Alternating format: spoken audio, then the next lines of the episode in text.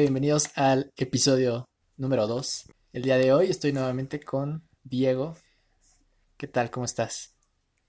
Muy bien, Axelito. Aquí. Un poco confundido con las emociones que experimento en este momento. Igual yo. Sí. Para quien no lo sepa, ya grabamos este episodio, pero por alguna extraña razón el audio de, de Diego no se terminó, o sea, no se terminó de grabar bien. Sí. Entonces, es la- Fallé. Es la segunda vez que estamos grabando. Qué pena. qué, qué pena, qué pena que me veas así. Sí. Qué pena que me vean así derrotado. Pero está bien, mira, nos sirvió de, de lección sobre cómo no De hay que práctica. hacerlo, de práctica, para estar prevenidos. Además de que hubo ciertos errores en el, durante el podcast que no estaban tan chidos. Exacto. Entonces, lo hacemos por ustedes realmente, para entregarles un producto de mayor calidad. Exactamente. Además, recargué baterías porque no tenía nada en mi pancita y fui por comida. Súper. Pero muy pues, bien, muy bien. Es importante. Entonces, pues a darle otra vez. A darle otra vez. Considero, para entrar de lleno luego, luego al podcast, considero que es muy importante alimentarse bien para no tener como, para no estar de mal humor, ¿sabes? Para no ser una persona irritada. ¿Tú, tú cuando tienes hambre te enojas? Sí. O sea, sí noto mi mal humor. Así como que estoy más de oh, Es que- desganado. A- Hay gente que sí se enoja así de que no me hables. Dame comida, dame de tragar. Dame comida, sí. Creo que soy así, pero más como con mi familia. Tal vez con amigos me controlo más porque pues... pues sí, así es. Es normal, ¿no? Ser así. Sí, yo creo que sí. Aunque, por ejemplo, yo con la comida no soy. Si tengo hambre, la puedo tolerar, creo que durante más tiempo. Lo que no, lo que sí me pone de malas o me bajonea bastante es tener sed. Me desespera bastante tener sed. Sí, es, es feo, güey. Pero bueno, Creo... ¿Qué pasó? no, nada tú. Ah, bueno.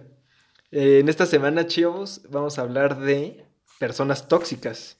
Personas tóxicas. Entonces, por personas tóxicas, creo que todos entendemos a alguien con conductas destructivas o que son molestas por lo general. Pero también pienso que se ha construido se ha construido una una definición mal usada de, de ese término, ¿no crees? Sí, es lo que comentábamos. Creo que se ha comercializado mal la palabra de tóxica o tóxico. Y eso es lo que precisamente no deja que entendamos bien qué es una persona tóxica. Le podemos preguntar a muchas personas y creo que la gran mayoría nos va, nos podría decir como, pues una persona que, pues que te hace daño, ¿no? O sea, pero bien, Exacto. no lo saben definir así bien. Yo tampoco. Entonces, precisamente para, para eso Sí. indagamos en este episodio. Entonces, ¿tú entenderías a personas Para eso tóxicas estamos aquí. como personas con actitudes destructivas? Ajá. Sí, o sea, con actitudes y conductas, ¿sabes? O sea, creo que aquí enlisté unas características de persona tóxica que, que creo que definen de una mejor manera. Por ejemplo, una persona tóxica es aquella que se queja de todo, que se hace la víctima, que es envidiosa y celosa, que no hace nada para cambiar su situación, solo habla de sus problemas, es criticona y solamente busca su propio interés. Eso es lo que yo considero como una persona tóxica, porque, pues, ¿quién quiere estar con una persona que, que tiene estas conductitas? Realmente no es algo muy agradable que digamos. Sí, definitivamente no es algo, algo chido. Yo, por otra parte, creo que tu, tu definición está un poquito más estandarizada, o sea, bastante bien, bien definida. O bueno, en- de manera general. Ok. La mía es un poquito más, Sí, sí, sí. es menos definida, de hecho. yo considero personas tóxicas aquellas que pueden tener actitudes o conductas.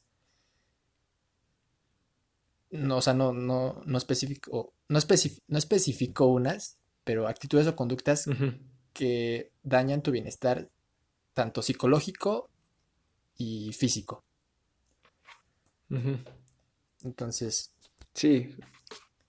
O sea, eso ya de que te dañen físicamente, o sea, eso ya, aparte de tóxico, es un pinche agresor culero, güey, ¿sabes? Es un, es un bully. Y es a lo que iba. Creo que hay ciertos.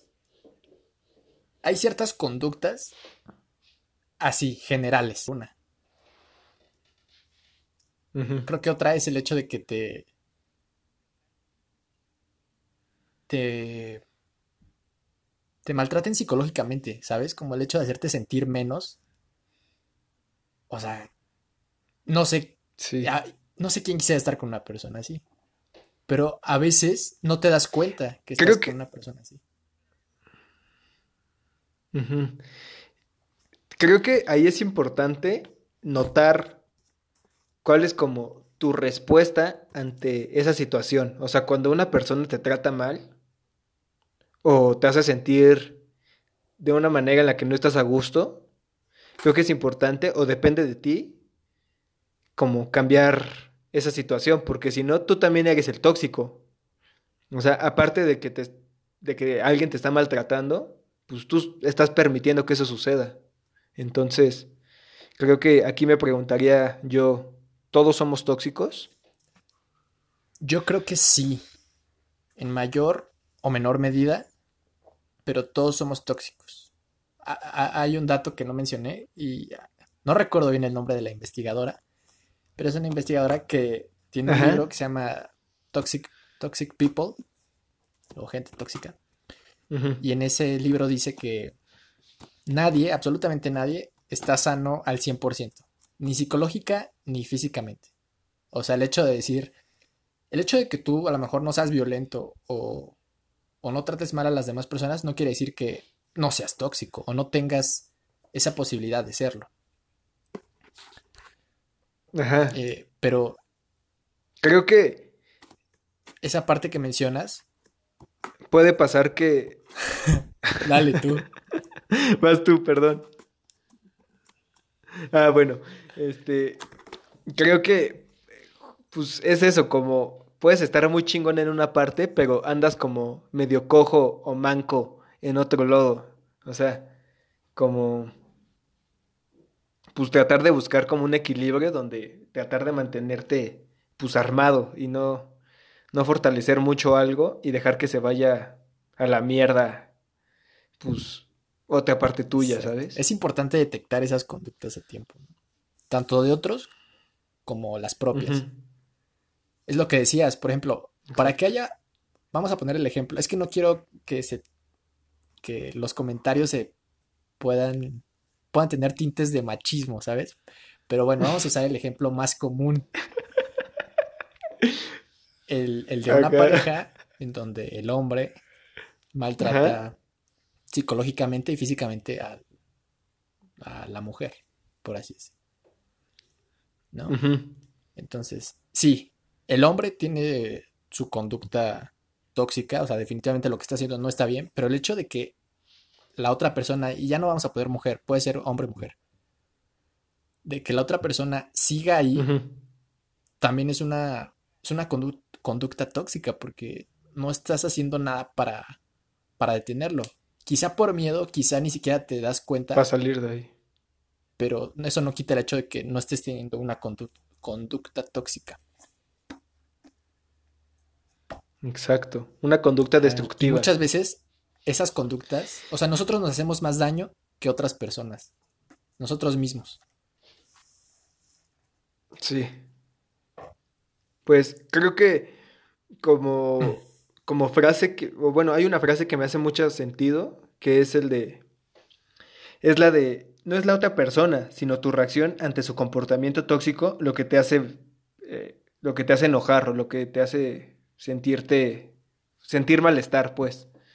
Entonces, es como bien importante identificar, pues, qué causa en ti la conducta de la otra persona, porque de esa manera es la, es la única, o bueno, al menos yo pienso que es la única de identificar, pues, qué está pasando contigo, o sea, espejearte en la otra persona para, pues, para ver tú en qué estás tal vez fallando contigo mismo. Digamos que las conductas tóxicas de otras personas pueden ser oportunidad como acto de reflexión. Hay una frase que tengo anotada aquí en mis notas.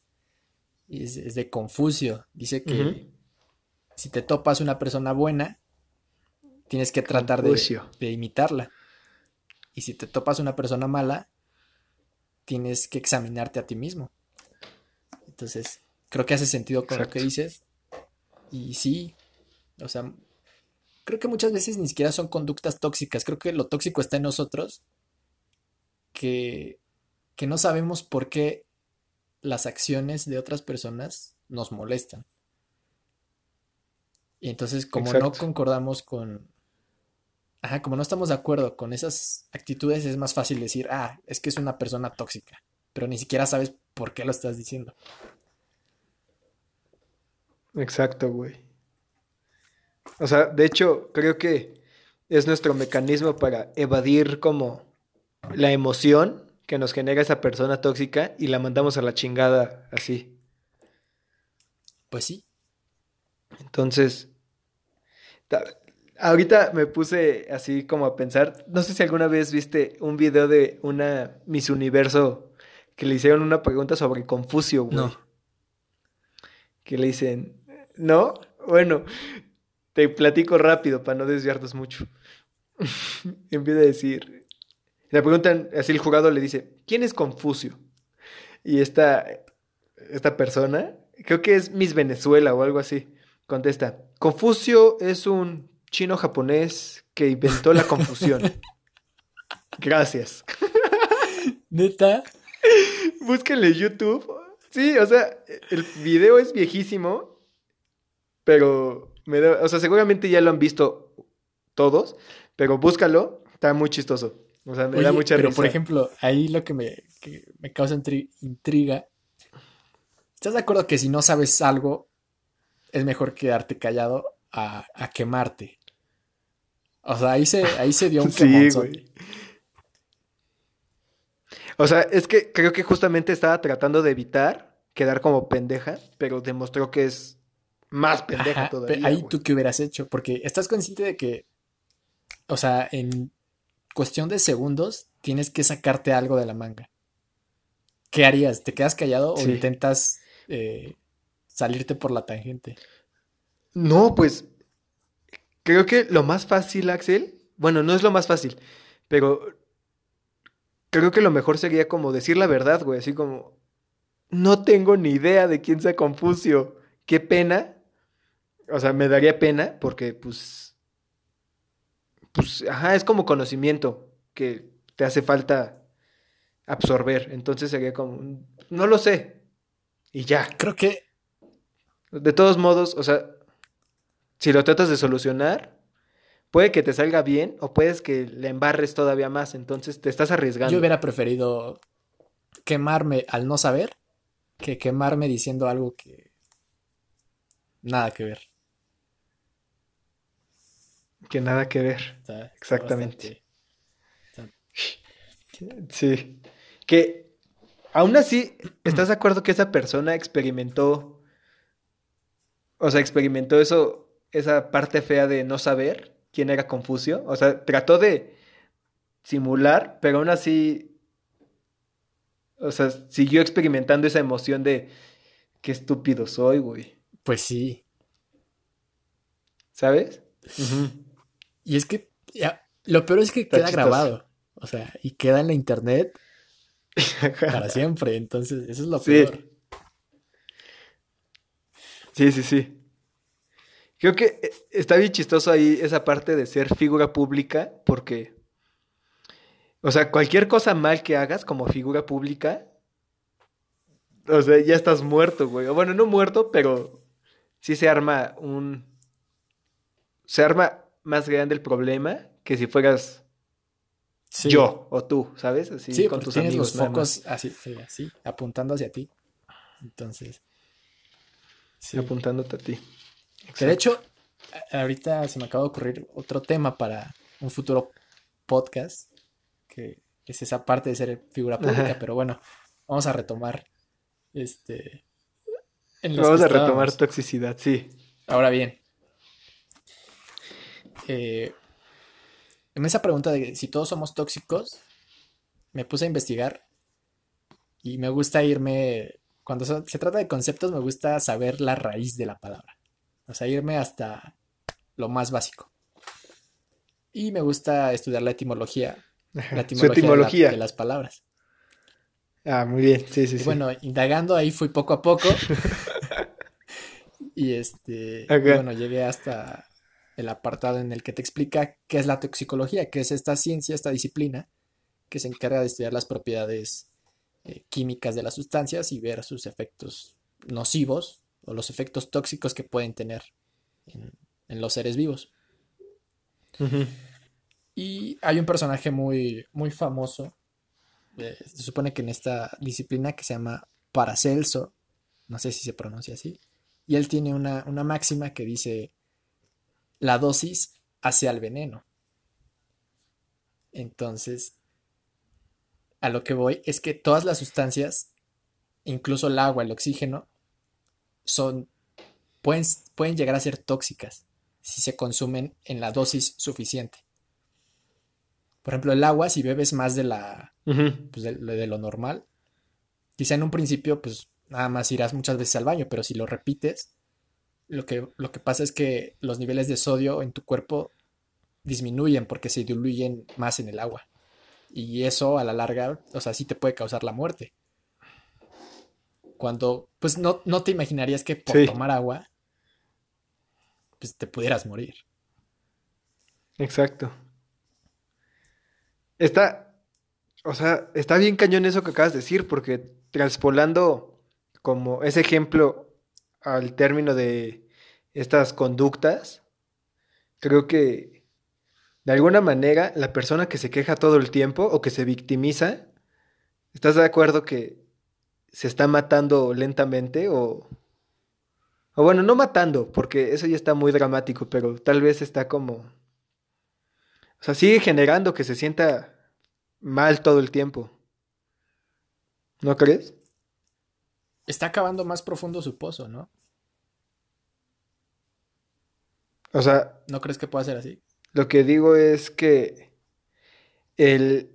Eh, como el experimentar como estas, estas emociones negativas, así todo el tiempo, te puede llevar problemas, o sea, muy cabrones. Al igual que si experimentas siempre mucha felicidad o. Exacto. Te puede llevar a problemas. Pues a no estar en un equilibrio, ¿sabes? Exacto. O sea. Creo que ese, tema que tocas del equilibrio es importante. Creo que no está. El hecho de experimentar emociones negativas creo que es necesario en la vida. Tanto como poder experimentar emociones positivas. Eh, lo importante es establecer un equilibrio. Yo, por ejemplo, y aquí entramos al otro tema, que son las personas pesimistas. Para mí una persona pesimista sí.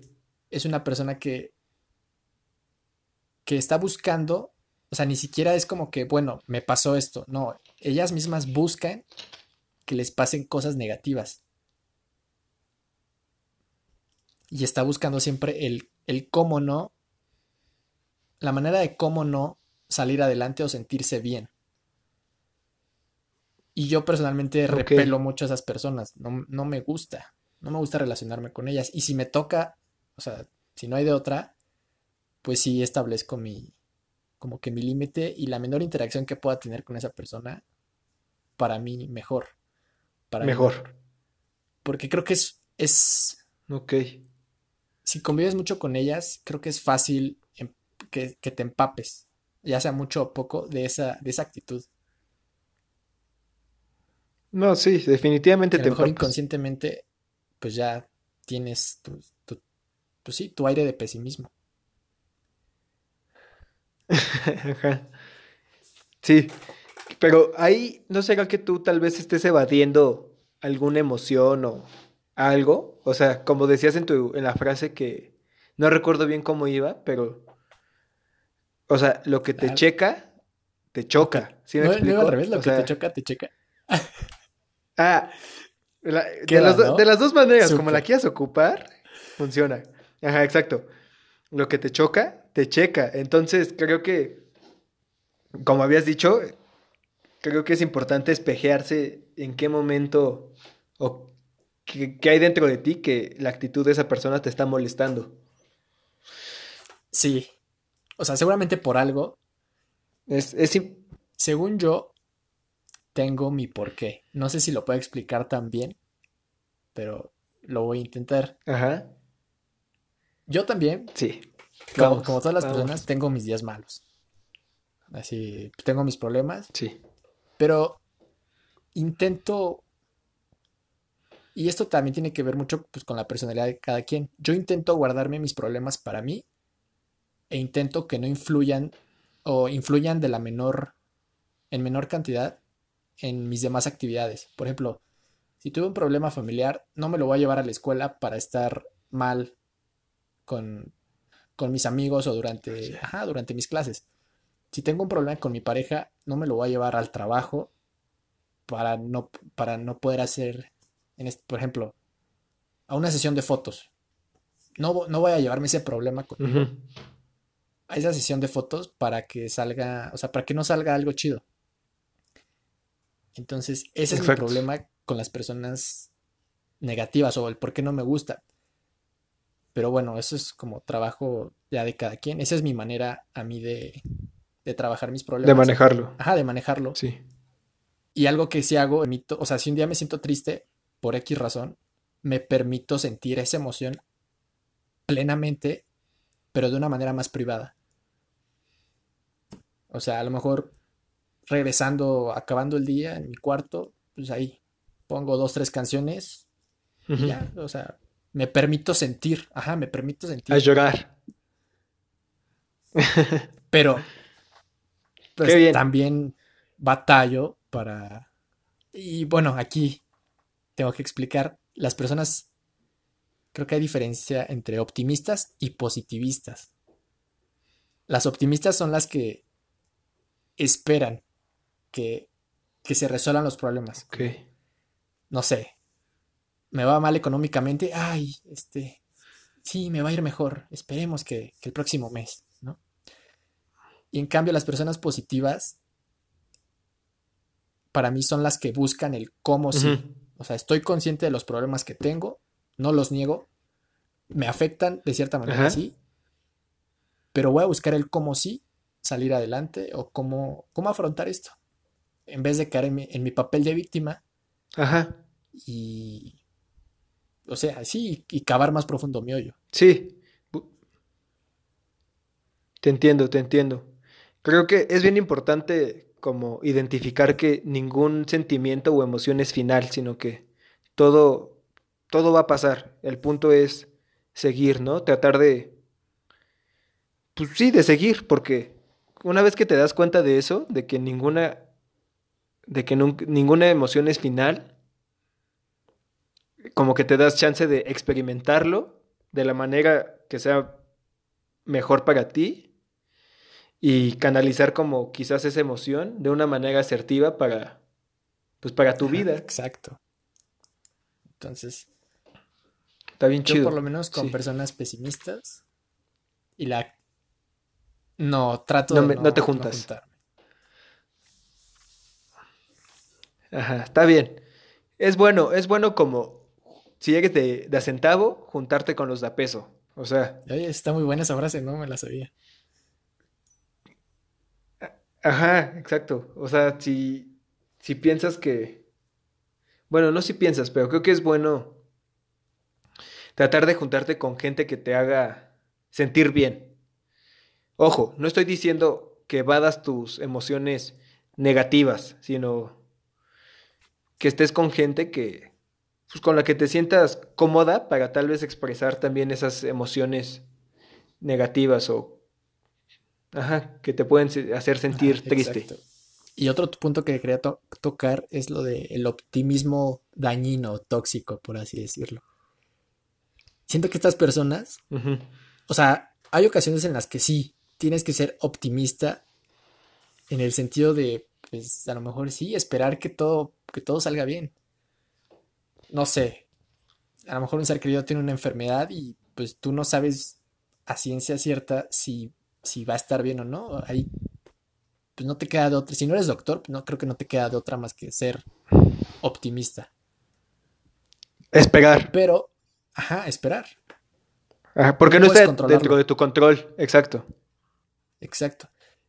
Más sin en cambio, creo que el ser optimista todo el tiempo llega a nublar a las, pues sí, la vista de las personas y hace que no se permitan vivir circunstancias y sentir emociones negativas, que también está bien sentirlas y vivirlas. Es parte de este equilibrio que, que dices. Bueno, que mencionas. Está bien cañón ese tema porque creo que ya tenemos como un estigma o una creencia de emociones positivas o negativas, donde realmente las emociones simplemente son emociones. Creo que no las debemos cargar de, de alguna connotación. O sea, las emociones no son ni buenas ni malas. Son. Simplemente son.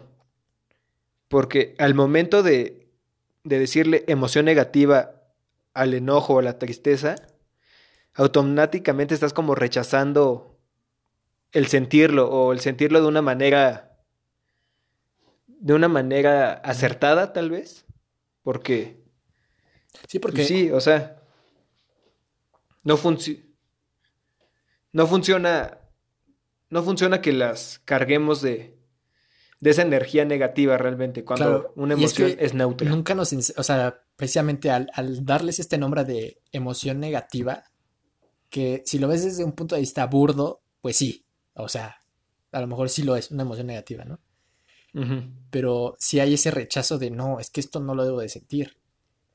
Y nunca nos enseñan a que también es correcto sentirlas y mucho menos nos enseñan a, cómo sentirlas, o sea, cómo manejo la situación cuando estoy triste, cómo manejo la situación cuando estoy enojado. Y a la larga creo que ese, esa, esa acción de no sentir las emociones hace que se acumulen y pues como una olla a presión, la tarde, en cualquier momento puede explotar. Exacto. Entonces. Sí, creo que también, como mencionas, es muy difícil tal vez enseñarnos a, a cómo manifestar estas emociones y la única manera de aprender a hacerlo es dejar que vivenciándolas y poco a poco ir ir visualizando, o ir identificando la mejor manera para poder experimentarlas. O sea, no hay otra manera más que sentirlas. Yo te preguntaría, ya. ¿sí crees que no haya ninguna emoción negativa? Por ejemplo, el odio. O sea, me imagino, no sé. O sea, el odio yo sí lo veo como... O sea, es una emoción muy fuerte. Es como el contrario del amor. O sea, el amor es muy fuerte y el odio también es muy fuerte. O sea, es de que Hitler llegó a. No sé si odiaba a los judíos, pero pues, llegó a matar a pues, el mayor genocida de la historia. Exacto. Creo que. Sí, no pienso que una emoción sea negativa porque bueno, creo que trataría de visualizar de dónde viene esa emoción que estoy experimentando. En el caso del odio, creo que muy probablemente estás, estás viendo reflejado, o bueno, ni siquiera te ves reflejado, porque justamente por eso manifiestas odio. Ves algo en otra persona que no te gusta, pero no te estás deteniendo a pensar que tal vez esa cosa que ves en la otra persona que no te gusta, tú también lo tienes. Entonces, generas ese rechazo hacia ti mismo y eso es lo más culero que puedes sentir porque imagínate el rechazarte a ti mismo, pues es feo y de alguna manera todos nos rechazamos en cierto punto a nosotros mismos. Entonces, por eso creo que ninguna emoción es negativa, porque pues viene de ti. entonces, ¿crees que entonces ¿cómo decirlo? El producto que pueda surgir de esas emociones es lo que puede ser negativo o positivo. Exacto. El punto es manifestarla de una manera asertiva, justo. Sí, lo acabas de decir, güey. El producto de la emoción es lo negativo o lo positivo en ese caso. O sea, porque si Hitler hubiera hecho una introspección y se hubiera espejeado a sí mismo y hubiera hecho un trabajo personal, a lo mejor no hubiera terminando haciendo todas las fechorías que hizo. Exacto, güey. De hecho, no sé si sabías que Hitler este, aplicó examen para entrar a Limba, acá en México. ¿A Limba, aquí? Ajá, y le dijeron, no, no. No manches, no, yo, o sea, supe que aplicó para una escuela de, de arte. De artes. sí, de artes. Pero según yo fue allá, en, en Europa. Seguramente también hizo allá, pero estoy 100% seguro de que acá también aplicó examen. Entonces, imagínate ese pedo no supo manejar la frustración y tal vez eso fue lo que lo llevó a, hacer todo lo que hizo. O sea, ¿qué hubiera pasado si hubiera venido? Acá? Está cañón. Piche. Es, es otro, otro Da Vinci, güey. ¿Sabes? Un, hubiera sido un precursor de algún movimiento artístico, quizás. Importante. Importante. lo que me sorprende de, este señor era su, su oratoria. O sea, era un gran orador. Ah, sí. para mover esa cantidad de gente, o sea, si para hacer que alguien cambie de opinión está en chino. Para, o sea, para mover un país entero. O sea, definitivamente sí tenía una habilidad que quizá no supo llevarla de la mejor manera. Ok, ahora, con ese ejemplo, ¿crees que algún presidente, bueno, nuestro presidente actual, hoy, o sea, pero es bueno, güey, o sea, es bueno, tan es así que está en la presidencia porque supo manejar las masas, o sea, ah, es bueno manejando masas. O sea, en ocasiones sí tiene esa... Sí, tiene, digamos que ese timing para saber cuándo hacerlo y cuándo no. Pero últimamente. Ese timing. Ese timing, así. Aquí, manejamos puros conceptos así. Eh... Ah. eh este, pero últimamente. No, o sea. No, últimamente no. Siempre ha sido un. O sea, ya, no quiero hablar de ese güey eh, porque. Aparte es delicado el tema. Porque no no, no, no lo quiero hablar. Es tóxico. Exacto. Bueno, nada más quería. Es tóxico, es tóxico ese güey. Pero ah. quizá en otro, en otro podcast, en otro episodio. Quizá en otro podcast. De política. Exacto. Por ejemplo, los peleadores de la UFC, güey, esos güeyes creo que canalizan su energía, bueno, las emociones negativas en una manera bastante asertiva, güey, ¿sabes? Se meten a los catorrazos y acaba una vez la, acaba la pelea y tú los ves como se abrazan, güey, así como de, güey, respeto, cabrón. E, así es bien chido. parte de, que te dejan las artes marciales. O sea, yo sí considero que todas esas disciplinas sí son artes porque... O sea, el hecho, el hecho de que se den con todo, así terminen golpeados, sangrando, con un hombro dislocado y al final de todo se abracen, o sea, o no se abracen, o sea, simplemente una muestra de respeto, ¿sabes? Profesionalismo. Está muy chido. Y sí, eso de, canalizar quizá esa emoción, esos nervios en...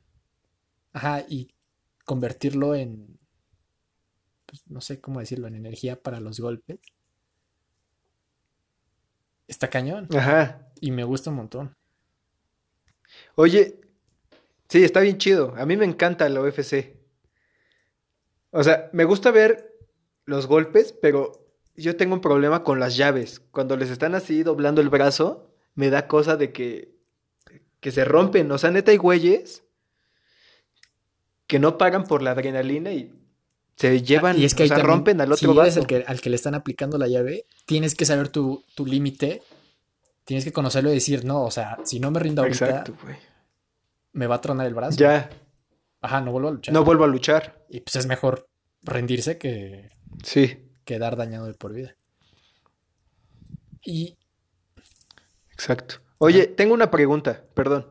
Este, ¿crees que estás de acuerdo que ellos de alguna manera canalizan esa energía de una manera asertiva, ¿no? ajá, Ok. ¿Crees que se pueda volver una adicción? Tanto, o sea, ¿de qué manera el luchar está supliendo o está evitando que sientas realmente la emoción? ¿Sí me explico? sí, o sea, entiendo como la idea general.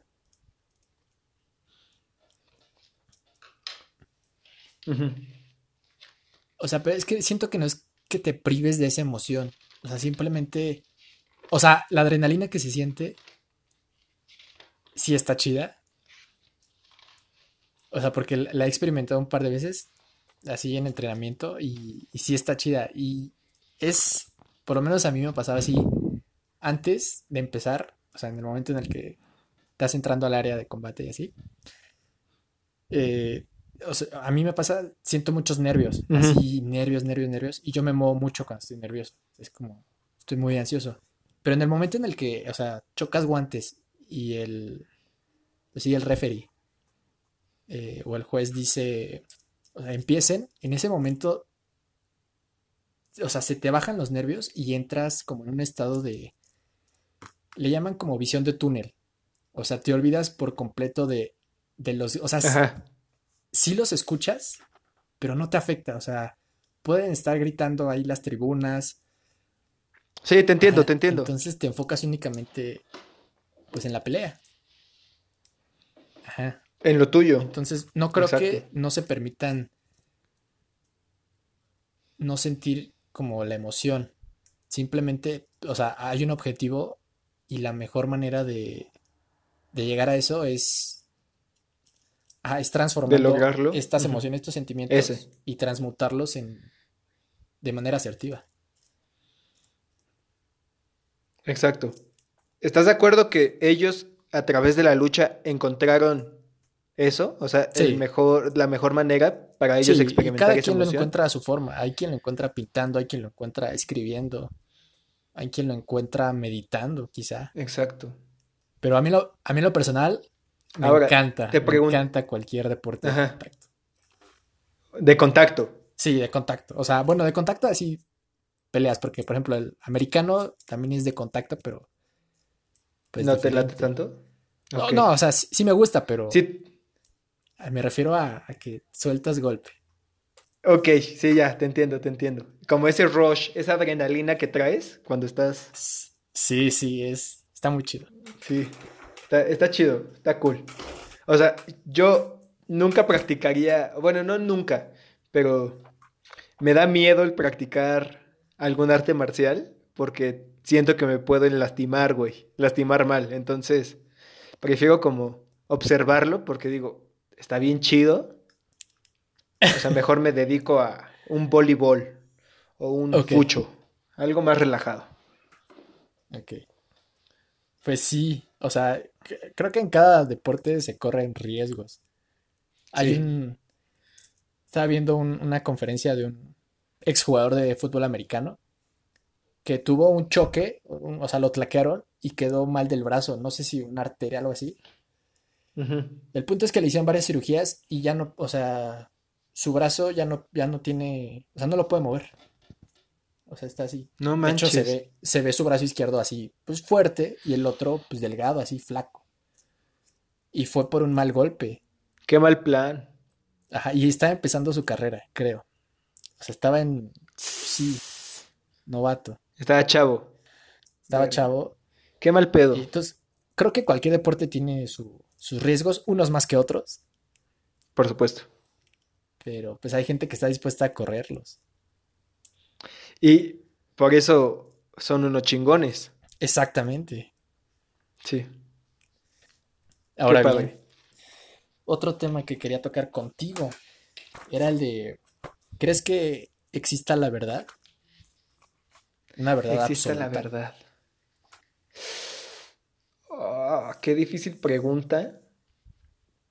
Creo que sí hay una verdad absoluta, pero de alguna manera ningún humano, o al menos, sí, ningún humano puede tener acceso a ella porque somos incapaces de comprenderla como humano.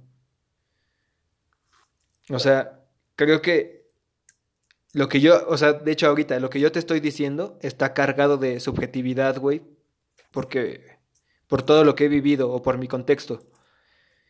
Pero independientemente al contexto, pienso que hay algo más detrás que sí es verdad. Ok. Yo, Tú. híjoles, eh, me puse a investigar y encontré, por ejemplo, Kant decía que hay, el mundo lo podemos conocer de dos formas o se divide de dos maneras. El fenómeno, Ajá. que es todo lo que podemos entender por medio de nuestros sentidos. ¿Ok? El neunómeno, que es, eh, es que está difícil de, de explicar. Es, es lo que es por el simple hecho de ser. Entonces, ¿No te da un ejemplo ahí? O sea, si tú trataras de darme un ejemplo de un neumnómeno. es que precisamente es lo que dices. No podemos conocer, como humanos, Eh, como estamos ah, cargados de subjetividad, y el humano es una especie que tiende a errar, y estamos limitados por nuestros propios sentidos, no, no tenemos esa capacidad de, de acceder a esa, a esa, o bueno, de entender esa, esos, o esa parte, esa parte del mundo, no sé cómo decirlo. Sí, o sea, te entendí. Porque, por ejemplo, aquí entra otro, otro tema que es la objetividad y la subjetividad. Que, o sea, según para nosotros, o la mayoría, por lo menos para mí, la objetividad es como lo más correcto, o sea, la manera cruda de ver las cosas, ¿no? O sea, esto es un cubo azul Sí. porque tiene tantos lados, tantas caras y es de esta tonalidad. Los hechos, ¿no? Son como Ajá, hechos. los hechos, lo que es. Pero al final de cuentas seguimos estando limitados por nuestros sentidos y creo que la objetividad, a- o sea, incluso la objetividad es subjetiva. O sea, digamos que la objetividad es, son subjetividades que están de acuerdo en algo. De acuerdo. Porque, por ejemplo, este ejemplo de nosotros antes, lo- los, los colores era como el espectro de luz que podíamos percibir. Y sin, sin otras tecnologías que hoy existen, no, si no se hubieran desarrollado, no hubiéramos podido conocer que el espectro de luz no solo son los colores, también están los rayos gamma, los rayos X, el infrarrojo, Exacto. los rayos ultravioleta, pero eso no lo vemos, porque estamos limitados por nuestros propios sentidos. Entonces, digamos que esta tecnología para poder ver esos, esa parte del espectro de luz sería como lo que necesitaría el humano desarrollar para no estar limitado únicamente por los sentidos y poder acceder a esa verdad total. A esa otra Porque al verdad. final, ajá, porque al final la misma objetividad es, son subjetividades puestas de acuerdo. Ok. Está, está bien interesante lo que dices porque, o sea, hemos creado un buen de, de, de parámetros para, para crear cosas objetivas basados en, en nuestro entorno, en lo que tenemos a, a, nuestro alcance de lo que tenemos, ajá, o sea, lo que tenemos a nuestro alcance a partir de nuestros sentidos. Entonces, No sé si alguna vez has, has leído eh, ensayos sobre la ceguera de, ya no me acuerdo el autor, pero... ¿De qué va? Va de, o sea, son ciegos y un güey que es tuerto, como que los gobierna. O sea, ¿cómo va el dicho? Ya no me acuerdo cómo va el dicho de donde, donde todos son ciegos, el tuerto es rey. Una cosa así, ¿no? Eh, algo ¿Así va el dicho? Ah, ok. Bueno, pues va de eso, güey. Como ese güey, aunque está limitado por solo tener un ojo, los demás que están ciegos, pues te los llevas de calle, güey. O bueno. Exacto. Exacto. Lo único que conocen es a través de sus otros cuatro sentidos, porque la vista no la tienen, güey. Entonces, precisamente el ser humano, al ser errante y, y estar limitado por los sentidos, no puede conocer una verdad absoluta. De acuerdo. Entonces, creo que... Está bien cañón. No hay... O sea, tu verdad puede estar... Pues no sé, puede que sea verdad, pero también la mía, entonces... Exacto. No, de hecho sí lo es. O sea, porque... O bueno, quién sabe. Pero pienso que sí. Porque incluso nosotros hemos, hemos, definimos la palabra verdad, pero quién sabe si, si sí existe. Exacto. O sea, ¿qué tal que no existe una verdad? Pero nunca lo sabremos. Ah, pero nunca lo sabremos. O bueno. ¿Dirías que mientras más avancemos tecnológicamente, más nos podríamos acercar a la verdad absoluta? Puede ser. O no necesariamente tecnológicamente, sino que mientras más sigamos adquiriendo conocimiento de, de aquí y de acá, podamos acercarnos más al resultado final. Creo que sí, pero precisamente no solo es desarrollarnos tecnológicamente. Porque creo que en cierta, en cierta parte la tecnología nos entorpece.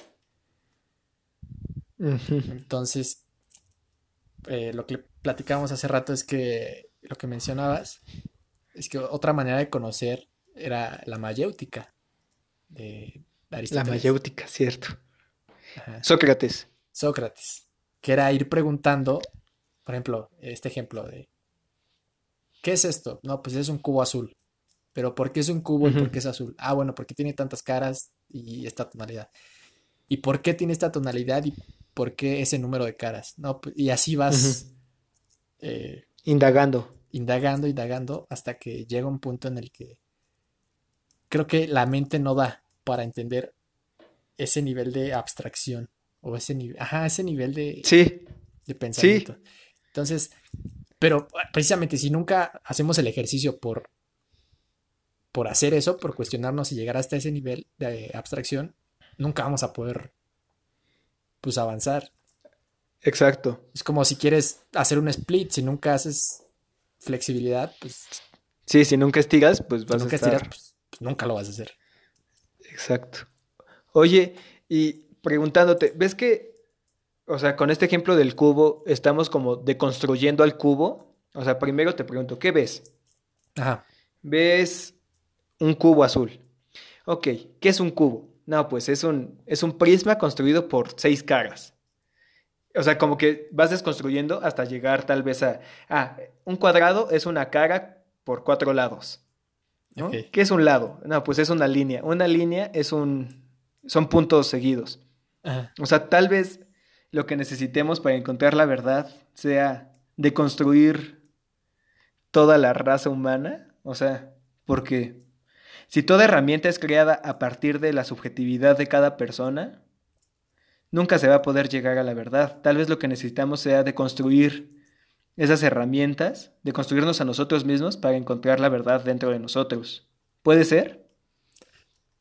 Creo que sí. Al final todo lo que hemos creado ha sido por por subjetividad. No hay nada que sea objetivo. Por por o sea, incluso si tú me dices, "No, pues el cielo es azul", incluso eso es subjetivo porque así lo percibimos nosotros. Para un perro el cielo no sé qué color sea, quizás sea gris o Exacto. amarillo. Entonces, incluso nosotros. Sí. Ajá, o sea, no hay una objetividad. Exacto. objetiva. Y creo que no es necesario irnos tan lejos, o sea, al decir que mi comparación de, del cielo con un perro, sino un daltónico, güey, no ve, el, o sea, un daltónico. Ajá. ¿Qué tal que un daltónico es alguien que está bien, o sea, que ve bien? Y nosotros somos los que Ay, ven güey. mal.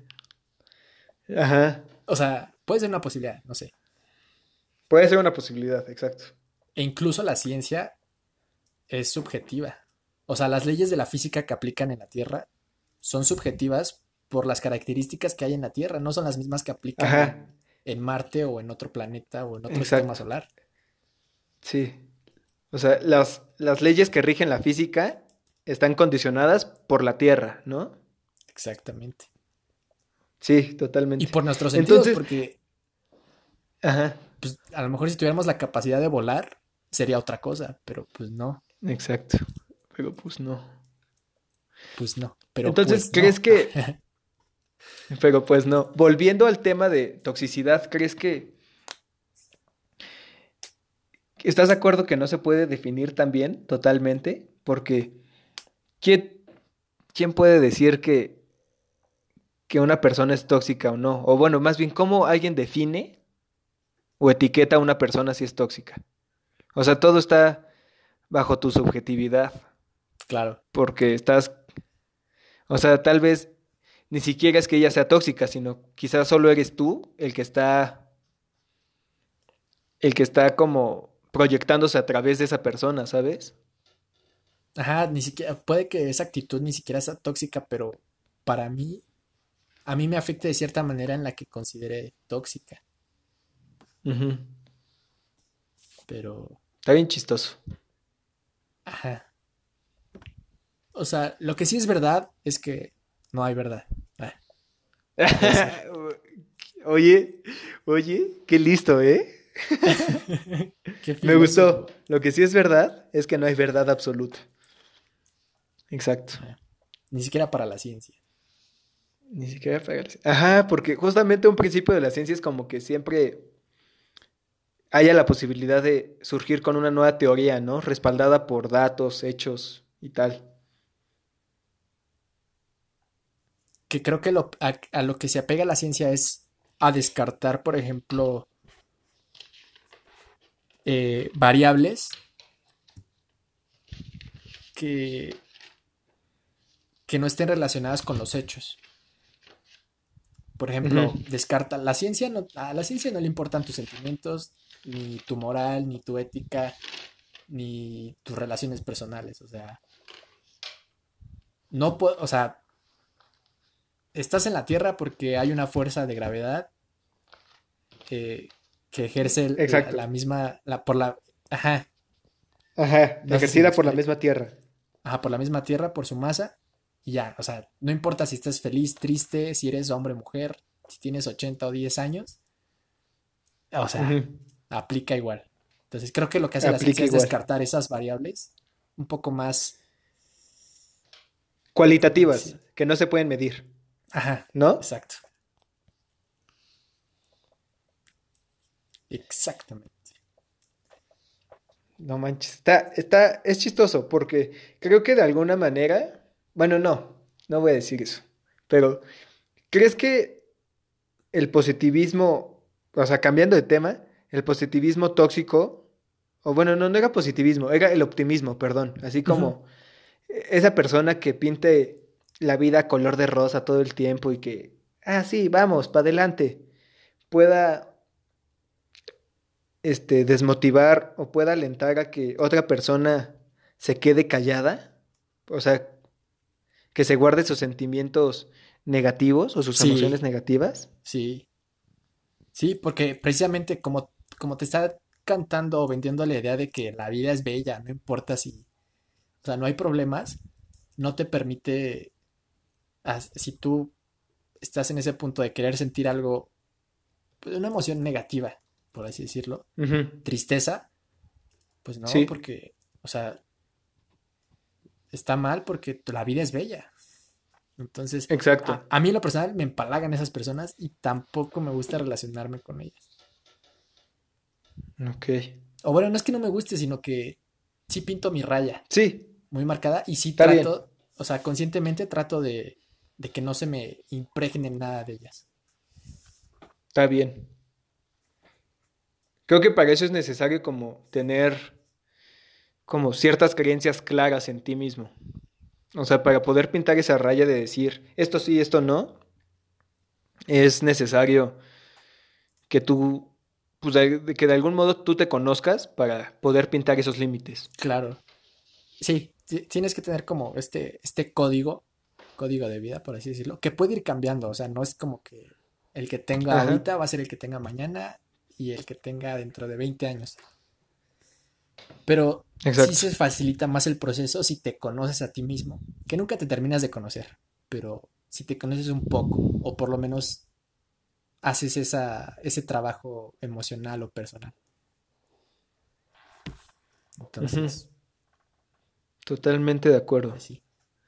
Y no cerrarnos a la posibilidad de, de cambiar, ¿no? Creo que eso es bien importante Exacto, también. siempre, siempre hay que estar abiertos. Aferrarnos a nuestras creencias. Exacto. Sí, aferrarnos a lo que nos gusta de nosotros mismos, pero también saber cuándo es demasiado aferramiento. Ajá, exactamente. O sea, a- agarrar de estas personas o de cualquier circunstancia, o sea, estar recibiendo y hacer ese, ese proceso de reflexión y desarrollo y decir, esto sí, esto sí lo quiero y me lo quiero quedar por esta razón. Y esto no me lo quiero quedar por esta otra razón. Pero estar consciente del por qué. Porque si nada más dejas que todo se te pegue y agarrar y soltar, pues no, no hay como un crecimiento, pues. Nos... Exacto.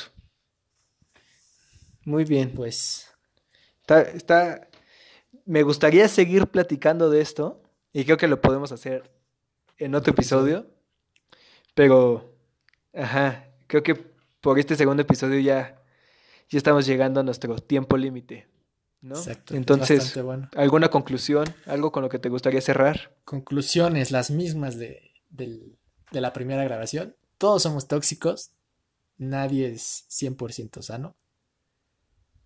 Y... eh, ¿qué más?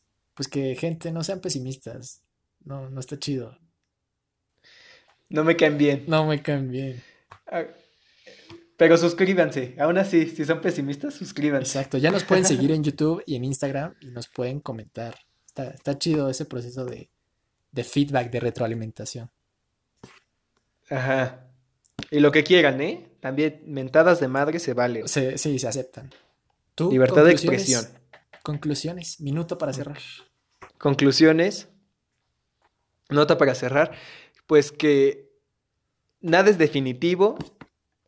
Es importante mantenerse abierto y aferrarnos a lo que creemos que somos nosotros mismos. Eso- eh, con eso cierro. Mantenernos en un equilibrio es importante. Perfecto. Bueno, pues por el Perfecto. podcast de hoy sería todo. Por el episodio de hoy sería todo. Nos vemos en el siguiente, la próxima semana. En el siguiente. Adiós, amiguitos. Bye.